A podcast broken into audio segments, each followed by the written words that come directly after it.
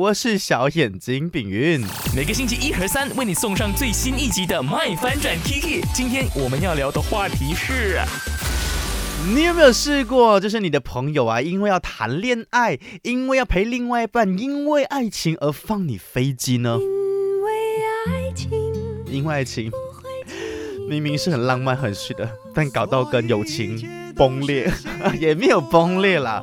是这样，其实我自己也有类似的经验。那其实中学的时候，我一群很要好的 brother 嘛兄弟，然后我们就一起去台湾念书。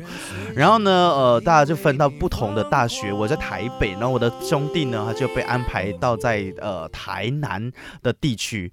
然后呢，呃，就很恭喜他啦，因为他第一次谈恋爱，他的初恋就在那个时候发生了。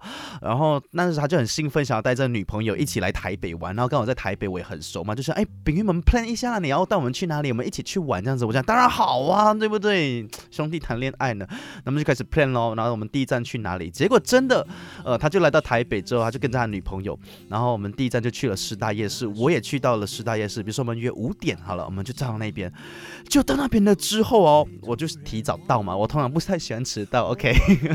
然后呢，他到了之后就打电话说：“冰云。”说了啊，我要带我的女朋友哦回去饭店休息睡觉，因为哦她生理期很不舒服。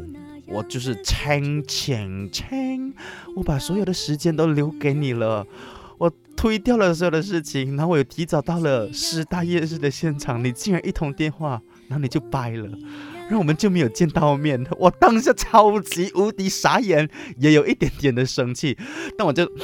深呼吸，算了，反正他第一次，然后很热恋期，然后就很疼女朋友。但是开始了这样的一个事情之后呢，我就会学着面对。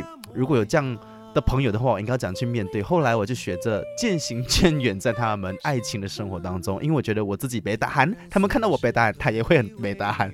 OK，这是我被朋友放飞机的经验。